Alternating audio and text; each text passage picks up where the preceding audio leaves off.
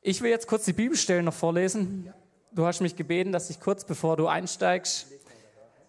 Genau. Ihr dürft es auch ranschmeißen, dann kann jeder mitlesen. Ich lese aus Lukas 4, die Verse 16 bis 21. So kam Jesus auch nach Nazareth, wo er aufgewachsen war. Am Sabbat ging er, wie er es gewohnt war, in die Synagoge. Er stand auf, um aus der Schrift vorzulesen. Und man reichte ihm die Buchrolle des Propheten Jesaja. Er rollte sie auf, las die Stelle, an der es heißt: Der Geist des Herrn ruht auf mir denn der Herr hat mich gesalbt. Er hat mich gesandt mit dem Auftrag, den Armen gute Botschaft zu bringen, den Gefangenen zu verkünden, dass sie frei sein sollen, und den Blinden, dass sie sehen werden, und den Unterdrückten die Freiheit zu bringen, und ein Jahr der Gnade des Herrn auszurufen. Jesus rollte die Buchrolle zusammen, gab sie dem Synagogendiener zurück und setzte sich hin. Alle in der Synagoge sahen ihn gespannt an. Er begann zu reden Heute hat sich dieses Schriftwort erfüllt, sagte er zu ihnen. Ihr seid Zeugen. Vielen Dank. Guten Morgen, ihr Lieben.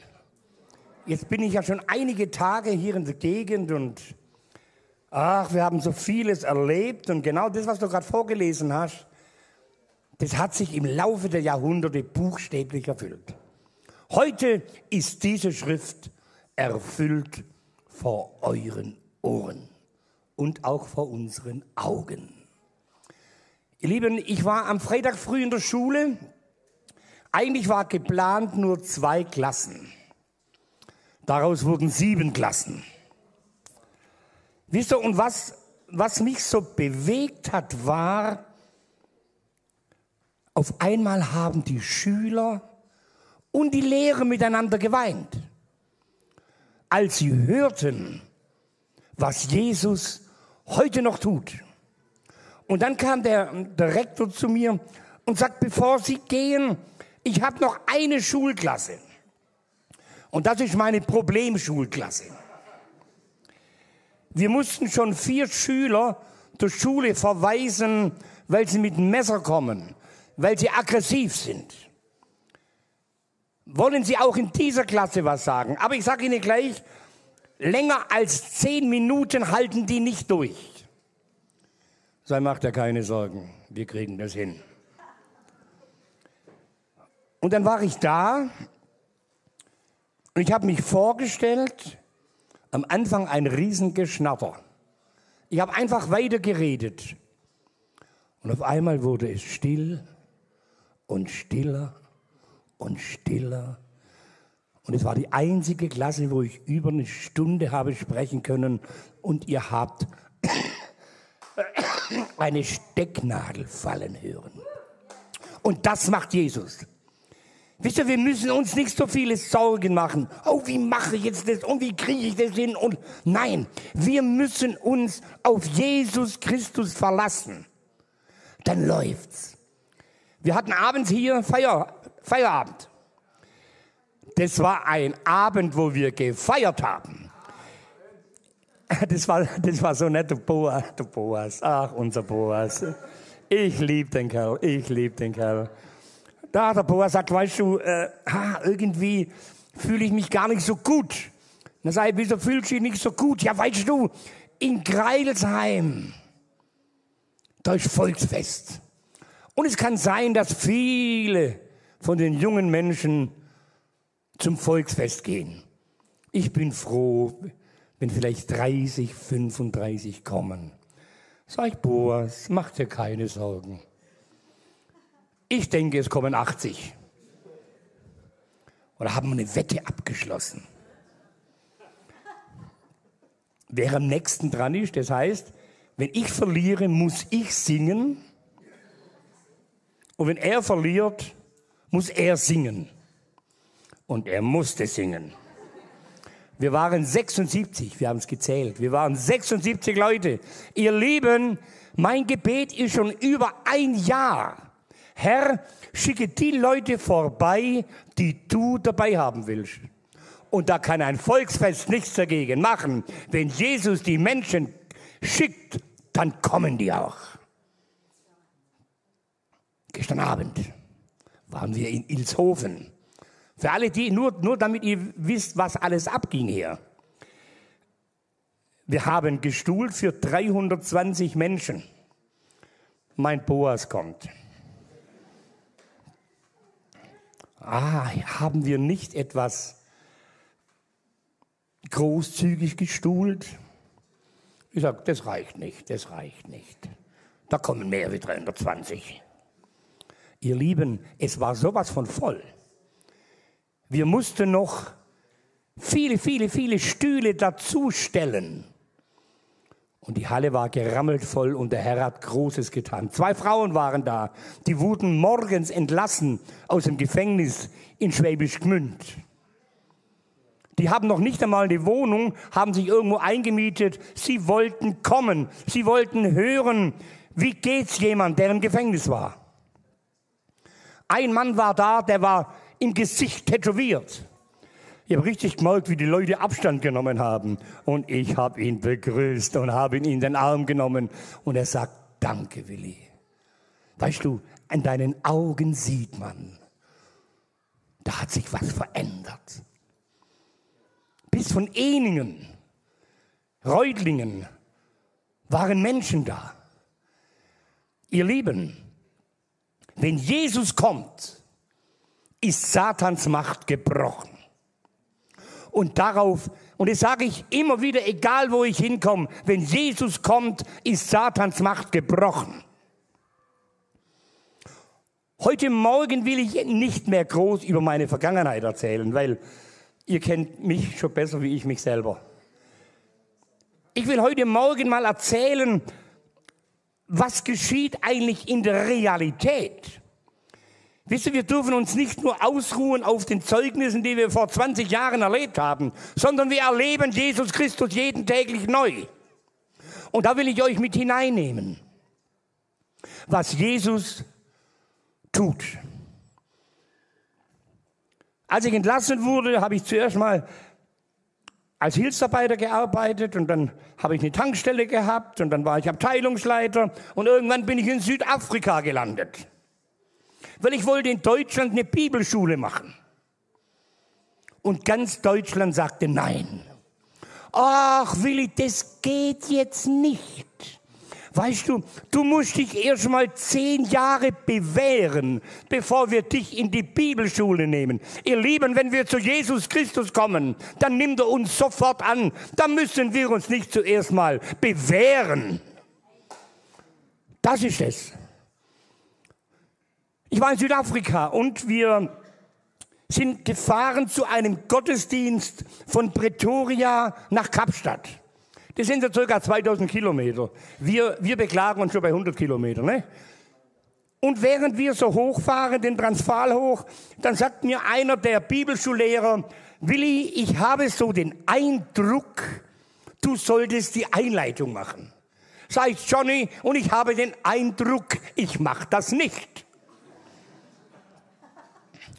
Ah, immer so rebellisch gewesen früher, weißt Und immer wieder sagte, ah, Willi, du solltest die Einleitung machen. Sag ich, Johnny, das weiß ich, dass es nicht so sein soll. Und kurz vor Kapstadt sagte Willi, ich denke, es ist Gottes Wille, dass du die Einleitung machst. Und als er das gesagt hat, habe ich gesagt, okay, ich habe noch nie vor Menschen gesprochen, aber wenn es Gottes Wille ist, dann möchte ich das tun. Ihr wisst, gell? Knie geschlottert. Während wir nach Kapstadt fahren, ist eine Frau aus der Gemeinde und die lädt schon seit 30 Jahren ihren Mann ein zum Gottesdienst. Und seit 30 Jahren sagt er, nein.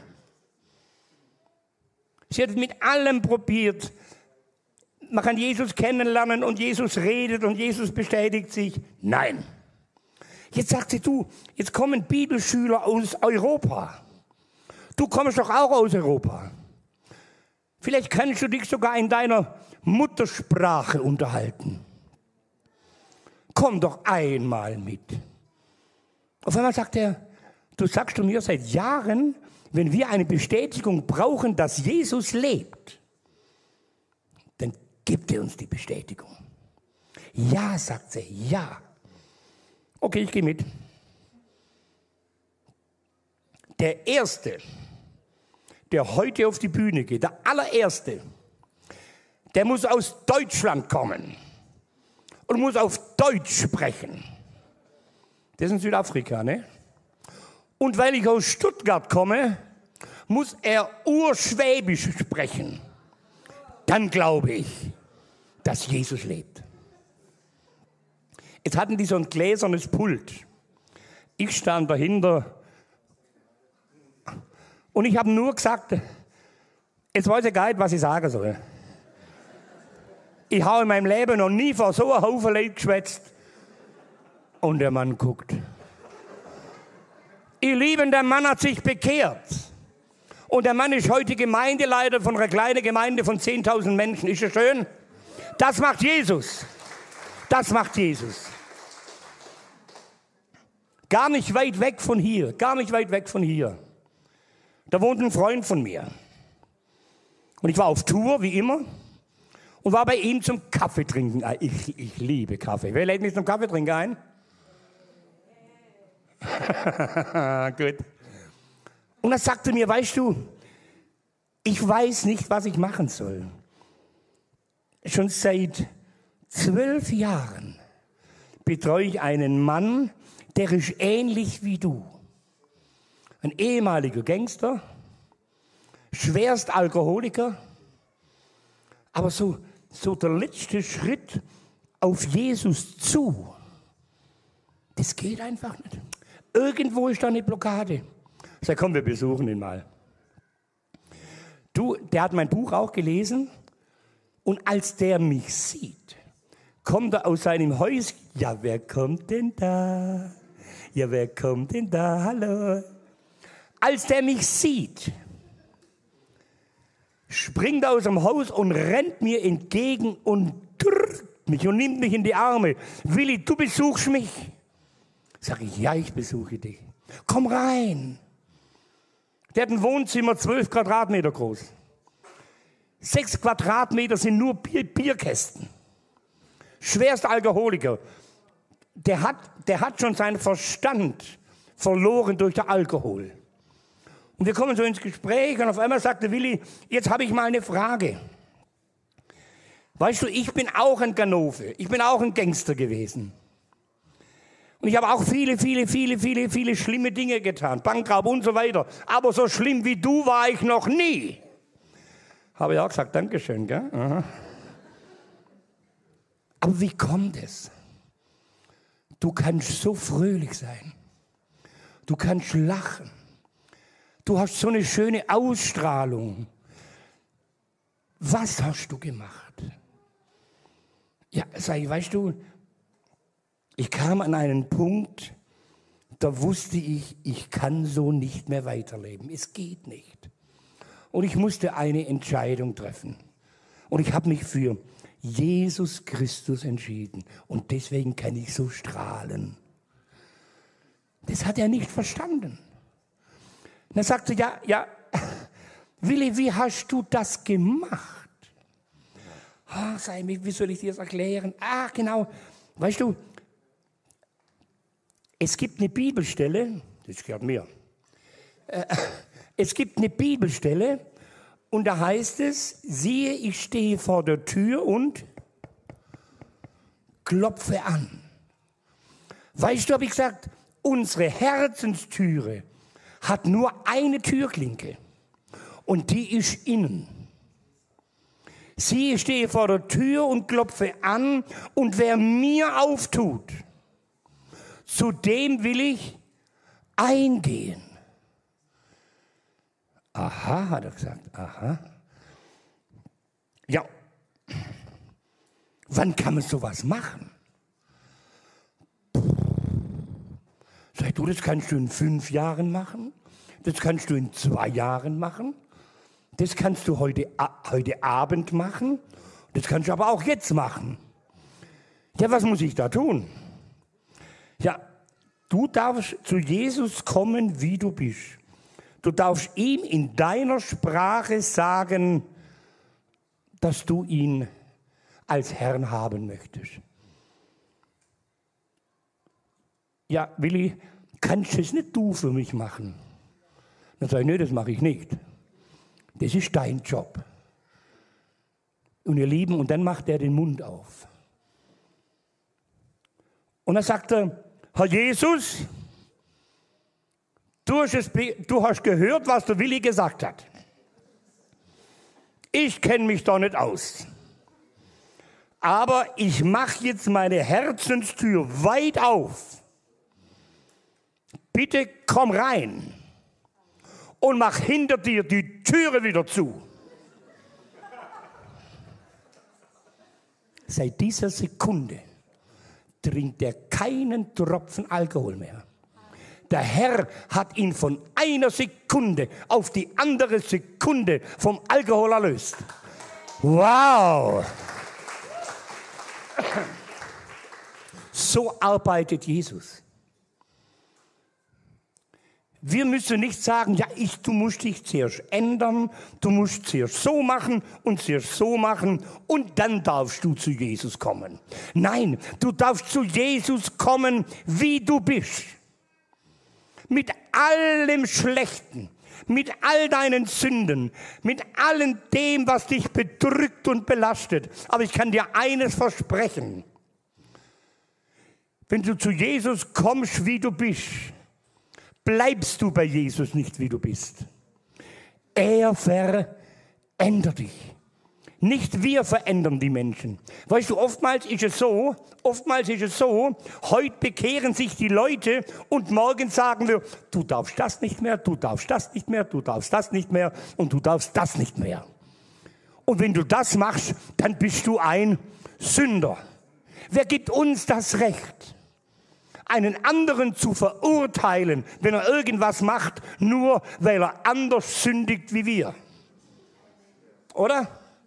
Wir müssen für die anderen in den Riss treten. Wir müssen für die anderen beten. Wir dürfen für die anderen so lange eine Stütze sein, bis sie geistlich selber wieder laufen können. Ich habe euch gestern erzählt von dem Mann, der in der Todeszelle saß. Wie hat es der Herr wunderbar gelöst? Da konnten keine Menschen mehr eingreifen. Da musste der lebendige Gott eingreifen. Nochmal eine Geschichte aus Südafrika. Da war Evangelisation. Und es wurde gepredigt über das Thema, ist die Sünde blutrot, wird sie werden weiß wie Schnee. Schöne Bibelstelle, gell? In Südafrika gibt es keinen Schnee. Jetzt wollte ich wissen, wie haben das denn die Südafrikaner übersetzt? Und da steht drin, ach, das hat mir so gefallen, ist die Sünde blutrot, wird sie werden wie das Weiß im Inneren einer Kokosnuss. Ist das schön? Ja, ich liebe es. Hinterher beim Tschüss sagen kommt ein Mann und sagt, Prediger, ist es wahr, was du da erzählt hast? Der Prediger sagt, ja, das ist wahr. Ist die Sünde blutrot, wird sie werden wie das Weiß im Inneren einer Kokosnuss. Sagt er, kommen, kommen Sie doch mit mir nach Hause. Und der gepredigt hat, der ging mit nach Hause sind durch enge Gassen gegangen in Pretoria. Dann hat er ihn in den Raum reingeführt. Da war ein grüner Vorhang, ein Tisch und zwei Stühle. Sagte, setzen Sie sich, ich komme gleich wieder. Der Prediger wartet und auf einmal geht die Türe auf und der Mann kommt rein mit so einem Revolver. Der Prediger denkt schon, Herr, gleich sehen wir uns. Sagte, Sie müssen keine Angst haben. Aber wissen Sie, mit diesem Revolver wurden fünf Menschen erschossen. Drei davon habe ich erschossen. Gilt es auch für mich? Ist die Sünde blutrot, wird sie werden wie das Weiß im Inneren einer Kokosnuss. Der Prediger sagte, ja, das genau für Sie gilt es. Sagte, ich bin noch nicht fertig. Wissen Sie, als ich mein meine Frau kennenlernte, da habe ich, da habe ich sie angelogen. Ich habe ihr gesagt, ich bin Versicherungskaufmann. Aber in Wahrheit war ich Alkoholiker und Kneipenwirt. Wissen Sie, und immer wieder kommt es vor, wenn ich in der Kneipe bin, dann klopft an der Hintertüre. Dann mache ich die Türe auf und da knien Mütter mit ihren Babys auf dem Arm und sagen, Herr Kneipenwirt, bitte, bitte, bitte, geben Sie unseren Männern keinen Alkohol mehr. Wir haben den Teufel im Haus. Aber ich trete in die Frauen hinein und mach die Tür zu. Gilt es auch für mich? Gilt es auch für ihn? Ist die Sünde blutrot? Wird sie werden wie das Weiß im Inneren einer Kokosnuss? Gilt das? Der Prediger war fertig. Sagte, ja, das gilt. Und der Prediger will gehen, sagt er, stopp. Ich bin immer noch nicht fertig. Wir ahnen nicht, was in unserem Umfeld geschieht. Hinter geschlossenen Türen. Wissen Sie, wir haben eine Tochter. Die Tochter heißt Margret. Achtjähriges Mädchen. Immer wenn ich vom, von der Kneipe morgens nach Hause komme und das Frühstück ist nicht fertig, dann schlage ich meine Frau grün und blau. Und heute Morgen kam ich hoch. Heute Morgen kam ich hoch. Und das Frühstück war nicht fertig. Und ich fange wieder an, im Suff meine Frau zu schlagen. Und ich schlag sie furchtbar, dann hängt sich mein Töchterchen an meinen Arm. Papa, Papa, bitte, bitte, bitte, schlag nicht die Mama. Und ich in meinem Suff schleide sie weg und sie landet im offenen Kamin. Gilt es auch für mich? Ist die Sünde blutrot, wird sie werden wie das Weiß im Inneren einer Kokosnuss? Ja, sagte, das gilt auch für dich. Danach, danach haben wir rausgekriegt, als der Prediger weg war, hat der Mann den grünen Vorhang weggezogen. Das war sein Schnapslager. Und saß die ganze Nacht da und hat den Schnaps ausgeleert in so einen Abfluss. Am nächsten Morgen hat er nach Alkohol wieder gerochen, aber nur noch äußerlich. Er ging hoch und seine Frau riecht den Alkohol und puh, das Frühstück ist noch nicht ganz fertig. Was passiert jetzt? Aber der Mann geht einfach ins Wohnzimmer und setzt sich hin die Frau das Frühstück fertig, sagt zu ihrer Tochter, geh mal ins Wohnzimmer zum Papa und sag ihm, das Frühstück ist fertig. Die Tochter sagt, Papa, nein. Mama, nein. Mama, ich habe Angst. Mama, ich, ich kann das nicht. Sagt sie, bitte sei gehorsam und sag dem Papa, das Frühstück ist fertig. Und dann geht sie ins Wohnzimmer. Papa, Frühstück fertig. Ganz schnell. Er sagt, Liebling, sag der Mama ich brauche heute Morgen kein Frühstück. Die Tochter rennt in die Küche. Mama, Mama, Papa hat Liebling zu mir gesagt. Sagt die Mama, das kann nicht sein. Dein Papa hat noch nie Liebling gesagt. Jetzt geh zum Papa und hol ihn zum Frühstück. Und die Tochter geht ins Wohnzimmer und der Papa streckt die Hand aus und sagt, komm her, Margret. Und setzt sie auf seinen linken, auf sein linkes Knie. Legt der Arm um sie. Die Mutter macht sich Sorgen um ihr Kind. Was macht er mit meinem Kind? Rennt ins Wohnzimmer, streckt er die andere Arme aus und sagt, komm her. Seine Frau setzt sich dahin.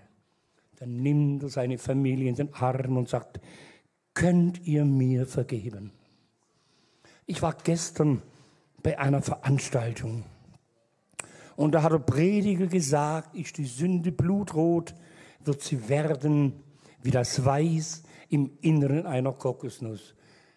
Könnt ihr mir vergeben? Am Abend kamen sie zur Versammlung, am Abend. Und als der Prediger gesagt hat, wollt ihr nicht euer Leben Jesus geben, dann sind sie im Dauerlauf alle drei nach vorne gegangen. Ich sag euch, Jesus verändert auch Familien. Jesus verändert auch Beziehungen zwischen Kindern und Eltern und auch zwischen Eltern und Kindern. Bei mir in der Familie ist es so, klar, weil ich ja ein großer Sünder war, nicht so wie ihr, ihr wart ja immer brav, aber der Herr hat mir viel vergeben. Und die Bibel sagt auch, wem viel vergeben wird, der hat auch viel geliebt. Und ich liebe meine Kinder. Wisst ihr, als ich noch in Südafrika war, da gab es einen Propheten. Glaubt ihr, dass es Propheten gibt? Ja. Da gab es einen Propheten und der hat mich auf die Seite genommen und sagt, du, der Herr redet mit dir. Du musst dein Leben komplett in Ordnung bringen. Und wenn du dein Leben in Ordnung ge gebracht hast, dann schenkt dir Gott einen Jechida. Was ist ein Jechida? Wer weiß, was ein Jechida ist? Hände hoch. Oh, ist das schön. Endlich mal weiß ich was allein. ich dachte, was sagt er zu mir? Aber ich habe in der Bibel geforscht. Ich habe im Wort Gottes geforscht und ich habe es gefunden. Wir kennen alle König David. König David fiel in Sünde mit Bathseba. Bathseba wurde schwanger und das Kind starb. Und David tat Buße über seine Sünden. Und es kommt das nächste Kind. Und dieses Kind war Salomo. Und David, clever wie er ist, weil er an Prophetie glaubt, gab er seinen Sohn einen Propheten in die Erziehung. Und dieser Prophet nannte ihn nicht Salomo, sondern Jechida. Und weißt du, was Jechida auf Deutsch heißt? Liebling Gottes. Liebling Gottes. Und dann wurde meine Frau schwanger. Glaubt ihr, dass ich mich gefreut habe, dass ich Papa werde? Aber glaubt er, dass ich Angst hatte, Papa zu sein? Ich kenne nur meinen Vater als gewalttätigen Vater. Ich kenne nur meinen Vater jähzornig und brutal. Und so wollte ich nicht sein. Aber ich kenne nichts anderes. Und ich sagte, Herr, ich freue mich über mein Kind. Aber Herr, ich lese immer wieder, man sagt die Genen des Vaters. Die Genen des Vaters. Herr, ich will nicht so sein wie mein Vater, aber ich weiß nicht, wie man Kinder erzieht. Ich habe keine Ahnung. Herr, bitte, bitte gib mir jeden Tag die Weisheit, mit meinen Kindern biblisch umzugehen. Weil ich kann es nicht. Ich kann es nicht. Und bei mir ist ganz groß in der Familie Vergebung.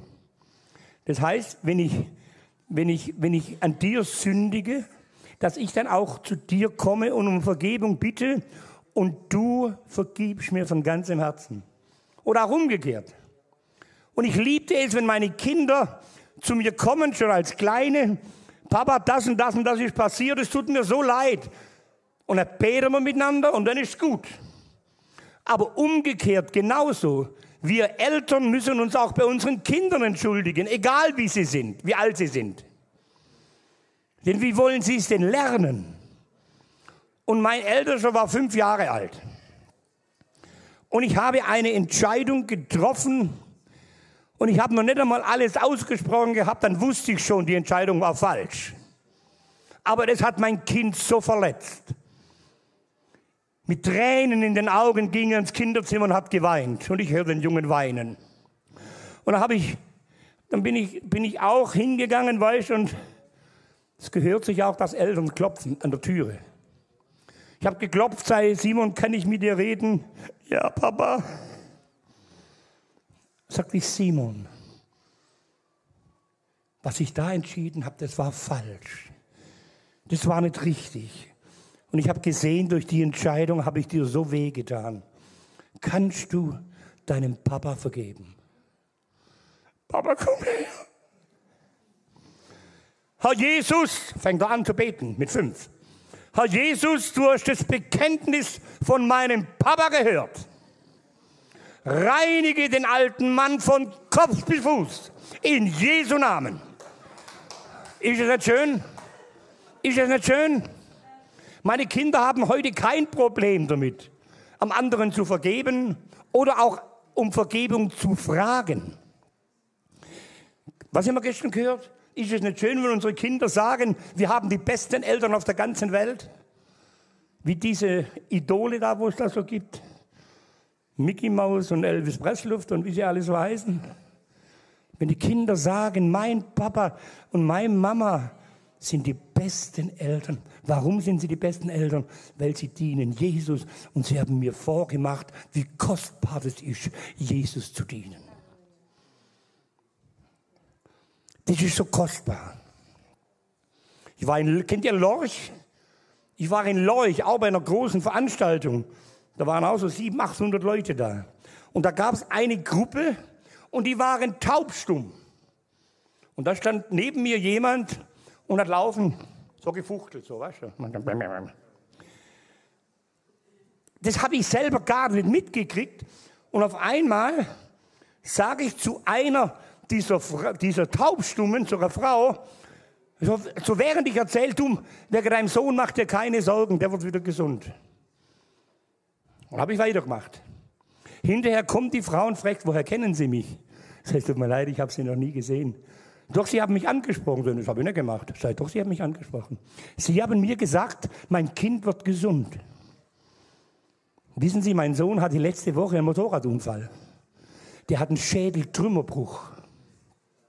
Ihr Lieben, nach neun Wochen ist der Junge schon wieder nach Israel gegangen zum Bergsteigen. Das macht Jesus. Erschrecke nicht, wenn der Herr dir was sagt. Sag's einfach. Auch wenn du selber nicht verstehst. Sag es einfach. Weil wir sind das Sprachrohr des lebendigen Gottes. Wir sind dazu auserkoren, für Jesus unterwegs zu sein. Haben wir unser Licht gestern wieder neu angezündet? Haben wir gestern unser Licht angezündet neu? Wir müssen leuchten für Jesus. Und man sieht uns an, dass wir Gottes Kinder sind. Wir können nicht immer so rumlaufen. Nein, die Menschen sollen sehen, wenn man mit Jesus geht, hat man Freude im Herzen. Viele Gemeinden kommen, schreiben mir, rufen mich an, Willi, was sollen wir tun? In unserer Gemeinde laufen immer mehr Menschen weg. Was sollen wir tun? Ihr Lieben, was für eine Gemeinde ganz, ganz wichtig ist, wenn Wortverkündigung ist, dann verkündige nicht deine eigene Meinung, sondern verkündige das Evangelium. Denn Evangelium ist frohmachende Botschaft. Und dann verändert sich was. Die wichtigste Versammlung ist nicht der Sonntag, sondern die wichtigste Versammlung ist die Gebetsstunde. Weil in der Gebetsstunde da werden Schlachten geschlagen. Da ist man miteinander auf den Knien. Und in der Gebetsstunde, da ist die wahre Gemeinde, die wirklich ringt um jede einzelne Seele. Macht lieber zwei Gebetsstunden und ein Tischtennis tun wir weniger. Macht Gebetsstunden, ihr Lieben. Denn wenn die Gemeinde, ich sag euch, der Herr hat was Großes vor mit der Gemeinde. Was Großes vor. Denn wenn ihr so ein tolles Gebäude gekriegt habt, dann will der Herr dieses Gebäude auch für seinen Dienst benutzen. Ihr Lieben, trefft euch zum Gebet, macht hier Gebetsstunden, geht auf die Knie, sucht das Angesicht Gottes und sagt, Herr, was kann ich tun, dass dein Plan uh, in Erfüllung geht? Ha! Ihr Lieben, das ist so kostbar. Ich war in Bruchsal. Also nicht im Gefängnis meine ich jetzt, sondern ich habe einen Abend gehalten im Bruchsal. Und ich habe euch doch erzählt gestern, wie ich im Krankenhaus war. Und ihr Liebe, nach dem Krankenhaus kam ich nicht zu meinem Vater zurück, sondern eine, ein Pastorenehepaar hat mich aufgenommen für einige Wochen. Und ich bin im Bruchsal. Und ich habe mein Zeugnis gegeben. Nachher kommen drei Frauen zu mir, drei Frauen. Helmele, Helmele, dass wir dich mal wieder sehen. Ah, das ist aber schön. Wenn man zu mir sagt, Helmele, weiß ich, das ist ganz früh in meiner Vergangenheit. Und diese drei Frauen waren die drei Töchter von diesem Pastorenehepaar. Ich sag euch, du glaubst nicht, wie mir es gegangen ist. Mir sind gerade Tränen gekommen. Die haben mich damals umsorgt. Früher hat es geheißen, der Willi wird nie richtig sprechen können. Ich habe es, ich habe es euch gestern gesagt, ich habe extrem gestottert. Gell? Extrem gestottert. Und jetzt bin ich aus dem Gefängnis entlassen worden. Und klar, die Leute sagen, boah, Willi, du musst ein Zeugnis geben. Ich kann nicht reden. Dann bin ich auf meine Knie gegangen. Ich sagte, Herr, die sagen alle, ich soll Zeugnis geben. Kann ich nicht. Ich, ich stottere.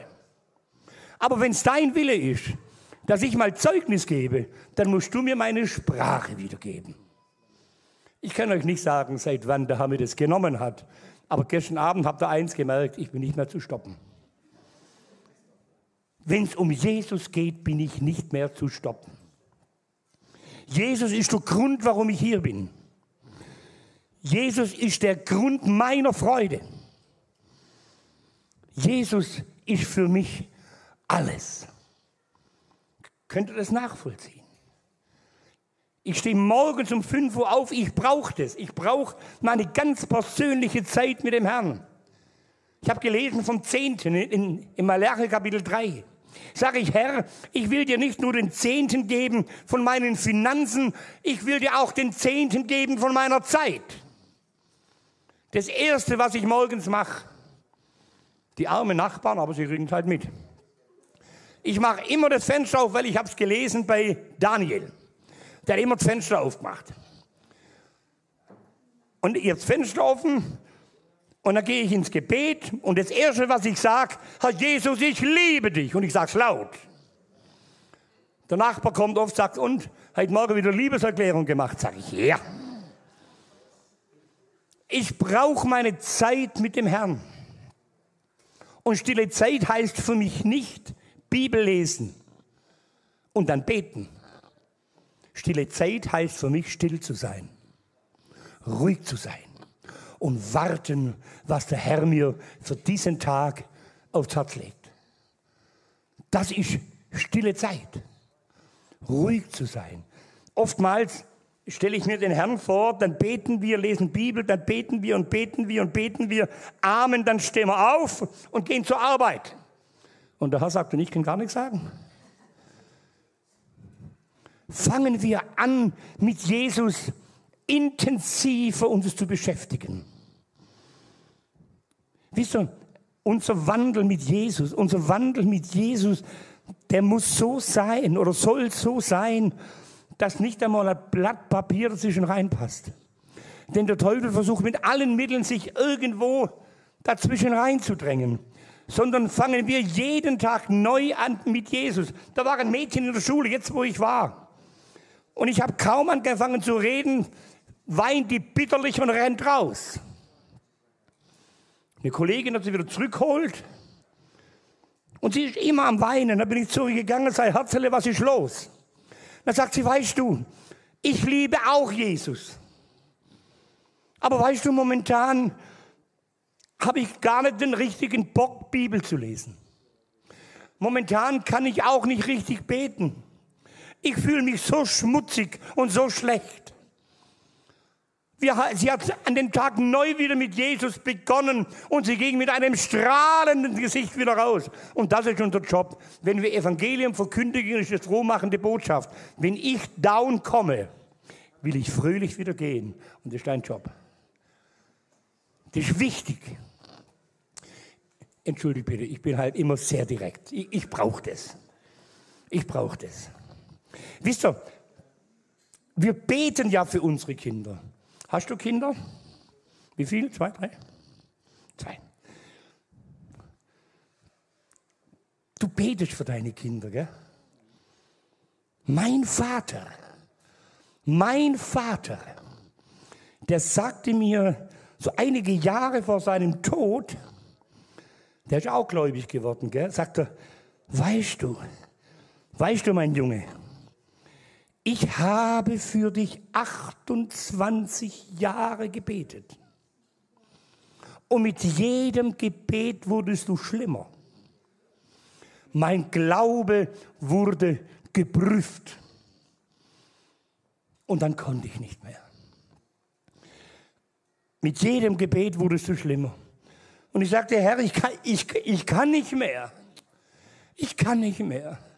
Herr, da hast du meinen Sohn. Mach mit ihm, was du willst. Und in diesem Jahr, wo mein Vater das gesagt hat, konnte ich mich bekehren. Vielleicht stehen wir manches Mal dem Herrn im Wege, was unsere Kinder anbelangt.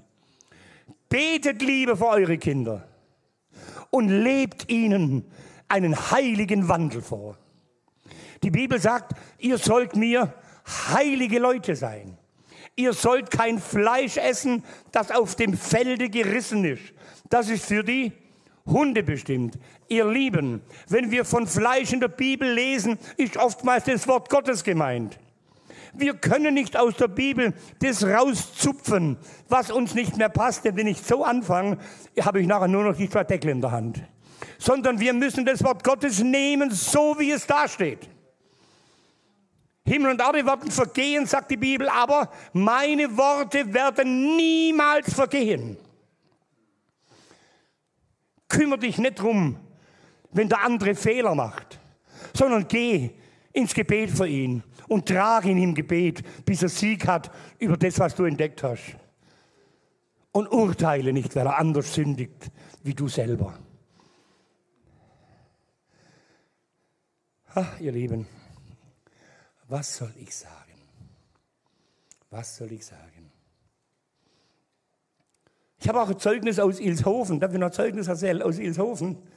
Steffi, du siehst es jetzt auf Livestream, aber ich muss das jetzt erzählen, dass sie mal wissen, wer du bist. Ich kenne die Steffi schon über 20 Jahre, die Steffi Bast.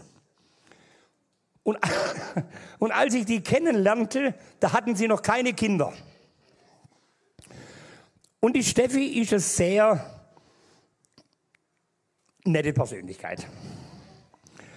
Und ich habe mich da auf, auf so einem Social Media Kanal immer wieder mal meine Meinung gesagt und das hat die Steffi gelesen. Und dann hat sie mir immer E-Mails geschickt. Sie war gläubig, gell? Aber sehr provokante E-Mails. Sie wollte nur gucken, wie ich reagiere. Und, und irgendwie äh, ist da auch eine schöne Freundschaft entstanden, auch mit ihrem Mann. Und dann habe ich sie eingeladen, kommt doch mal zu Besuch zu uns Richtung Freiburg. Dann haben wir einen Termin ausgemacht. Ich dachte, sie und ihr Mann kommt, da kommen die mit zwei Autos. Die sind zu siebt gekommen. Und sie mit ihrem Mann vorne im Auto. Und ich wohnte in einem Dorf bei Freiburg und dachte ich, komm, da sie nicht suchen müssen, ich gehe an den Ortsanfang und erwarte sie da mit dem Auto. Und als die da reinfahren und die Steffi sieht mich, ich war kurzärmlich, weiß, sagt sie zu ihrem Mann, oh Michel, komm, komm, wir drehen wieder rum. Komm, wir drehen wieder rum. Heute sind wir die besten Freunde. Und dann wurde sie, dann hat sie ein Kind gekriegt, dann hat noch ein Kind gekriegt und die Steffi weiß, ich bin ein Beter.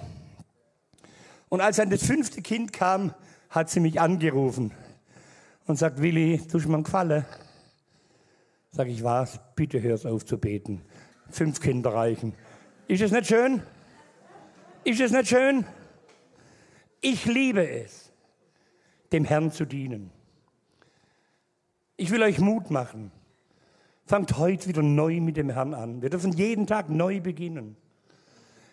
Lassen wir uns heute wieder neu entzünden von Jesus Christus. Dass wenn wir da rausgehen, dass die Nachbarschaft sieht, wow, hier drin ist Feuer. Und heißt jeden, wo, wo reinkommt, herzlich willkommen. Egal wie er aussieht, egal wie er riecht, heißt ihn herzlich willkommen, denn der Herr möchte dass ihr hier eine Station werdet für die Verlorenen. Der Herr hat euch nicht berufen als Privatclub, sondern macht die Türen weit auf, dass die Verlorenen kommen können. Das ist eure Aufgabe. Geht ins Gebet und prüft es nach. Aber ich habe so das Empfinden, dass hier eine Station wird für die Hoffnungslosen. Auch so eine Art Hoffnungshaus wie in Stuttgart. Aber auf geistlichem Bereich. Der Herr soll euch reichlich segnen. Jetzt habe ich noch einen Wunsch. Beten wir für meine Amelie. Amalia, genau. Ihr kennt Amalia? Ganz krankes Mädchen. Jetzt hat sie Corona. Beten wir, dass sie keinen Schaden nimmt. Der Herr soll euch reichlich segnen. Danke, dass ich da sein durfte. Gottes Segen, gell? Okay.